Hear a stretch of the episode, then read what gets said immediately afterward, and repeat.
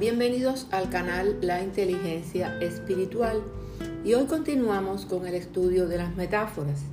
Para este estudio he realizado una revisión sistemática sintetizando las evidencias disponibles en estudios primarios, Biblias en diferentes versiones, Biblias de estudio, diccionarios y enciclopedias bíblicas que me han permitido sintetizar y realizar los estudios bíblicos con la ayuda del Espíritu Santo que hace clara la verdad de la revelación escrita.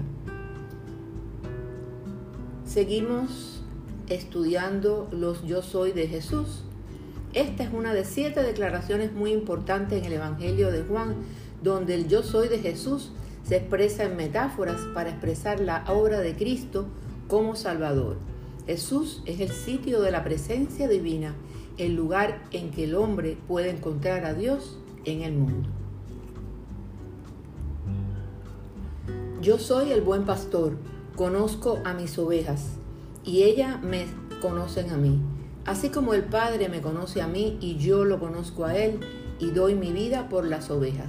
Juan 10 del 14 al 15.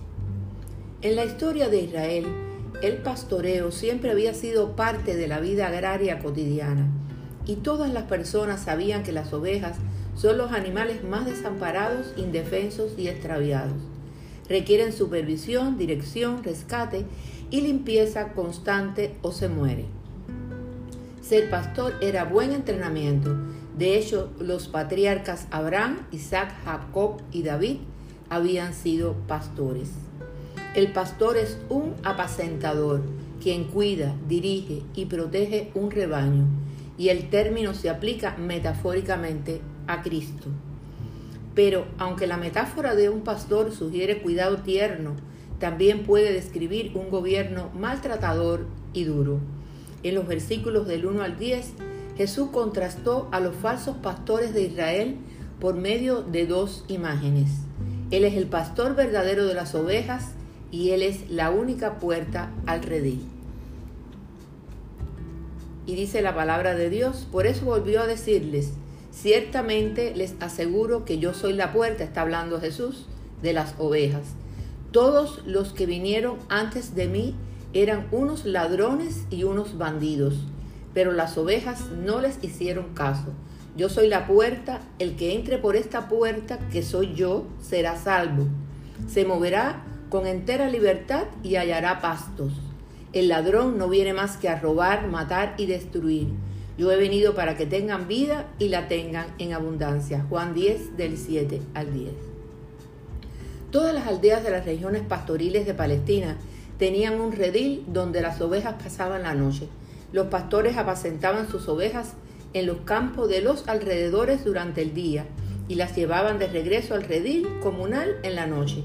Allí los pastores paraban a cada oveja en la entrada y la inspeccionaban cuidadosamente con su vara antes de permitirle entrar al redil. En la metáfora de Jesús, Él es la puerta a través de la cual las ovejas entran a la seguridad del redil divino y salen a los pastos ricos de su bendición.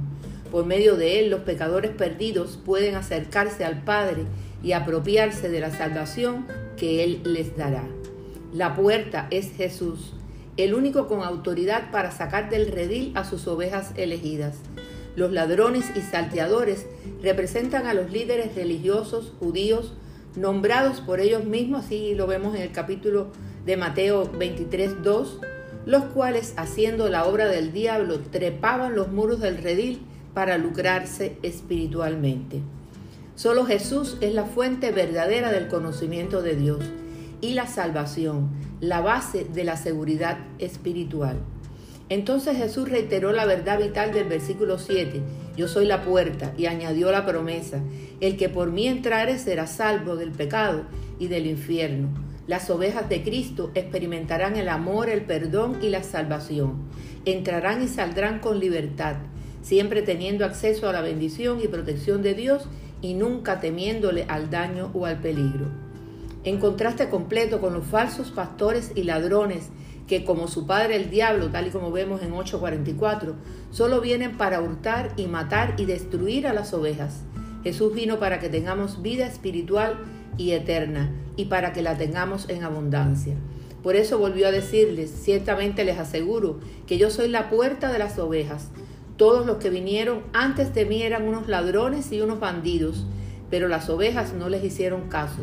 Yo soy la puerta, el que entre por esta puerta, que soy yo, será salvo. Se moverá con entera libertad y hallará pastos. El ladrón no viene más que a robar, matar y destruir. Yo he venido para que tengan vida y la tengan en abundancia. Estos versículos revelan tres bendiciones que el buen pastor da a sus ovejas. Se preocupa de verdad por ella, muere por ella, las ama y las une. El buen pastor muere por sus ovejas. Yo soy el buen pastor. El buen pastor su vida da por las ovejas, mas el asalariado, y que no es el pastor, de quien no son propias las ovejas, ve venir al lobo y deja las ovejas y huye. Y el lobo arrebata las ovejas y las dispersa. Así que el asalariado huye porque es asalariado y no le importan las ovejas. Juan 10 del 11 al 13. Ser un pastor fiel implica voluntad para poner la vida en juego con tal de proteger a las ovejas. Pero Jesús, el buen pastor, fue mucho más allá. En realidad su vida dio por las ovejas. El asalariado simboliza a los líderes religiosos judíos y por extensión a todos los pastores falsos. Son siempre mercenarios, no ministran por amor a las almas de los hombres, ni siquiera por amor a la verdad, sino por dinero. Por lo tanto, huyen ante la primera señal de amenaza a su bienestar, porque no les importan las ovejas. Su prioridad es la preservación personal. Y así lo vemos reiterado en la palabra de Dios en Tito 1 del 10 al 11. Y es que hay muchos rebeldes, charlatanes y engañadores, especialmente los partidarios de la circuncisión. A esos hay que taparles la boca, ya que están arruinando familias enteras al enseñar lo que no se debe y lo hacen para obtener ganancias mala vida. También en Primera de Pedro 5.2, cuiden como pastores el rebaño de Dios que está a su cargo, no por obligación ni por ambición de dinero, sino con afán de servir como Dios quiere. El Señor dio su vida por los suyos porque nos ama. La íntima relación del Padre y del Hijo ofrece el modelo para la relación entre el pastor y sus ovejas. Recordemos la parábola de la oveja perdida en Lucas 15, el 4 al 7. Supongamos que uno de ustedes tiene 100 ovejas y pierde una de ellas. No deja las 99 en el campo y va en busca de la oveja perdida hasta encontrarla. Y cuando la encuentra lleno de alegría, la carga en los hombros y vuelve a la casa. Al llegar reúne a sus amigos y vecinos y les dice, alégrense conmigo, ya encontré la oveja que se me había perdido. Les digo que así es también en el cielo. Habrá más alegría por un solo pecador que se arrepienta que por 99 justos que no necesiten arrepentirse. Qué hermosa palabra de Dios. Siguiendo este hilo de enseñanza en Mateo 10:16, también tengo otras ovejas que no son de este redil. Aquellas también debo traer y oirán mi voz. Y habrá un rebaño y un pastor. Las otras ovejas en perspectiva aquí son los gentiles quienes no son del redil de Israel, ellos también oirán la voz de Jesús llamándolos a la salvación. Jesús dijo, mis ovejas oyen mi voz y yo las conozco y me siguen. Los elegidos atenderán el llamamiento de Cristo para la salvación y continuarán en fe y obediencia para la gloria eterna. Es interesante que en Ezequiel 34 encontramos la caracterización de los pastores negligentes. Ezequiel refleja la visión del Señor como el divino pastor, evocando la imagen de Jesús. Así dice el Señor omnipotente, hay de ustedes pastores de Israel, que solo se cuidan a sí mismos. ¿Acaso los pastores no deben cuidar al rebaño? Ustedes se beben la leche, se visten con la lana y matan las ovejas más gordas, pero no cuidan del rebaño. No fortalecen a la oveja débil, no cuidan de la enferma, ni curan a la herida no van por la descarriada ni buscan a la perdida. Al contrario, tratan al rebaño con crueldad y violencia. Por eso las ovejas se han dispersado por falta de pastor. Por eso están a merced de las fieras salvajes. Mis ovejas andan descarriadas por montes y colinas, dispersas por toda la tierra, sin que nadie se preocupe por buscarlas.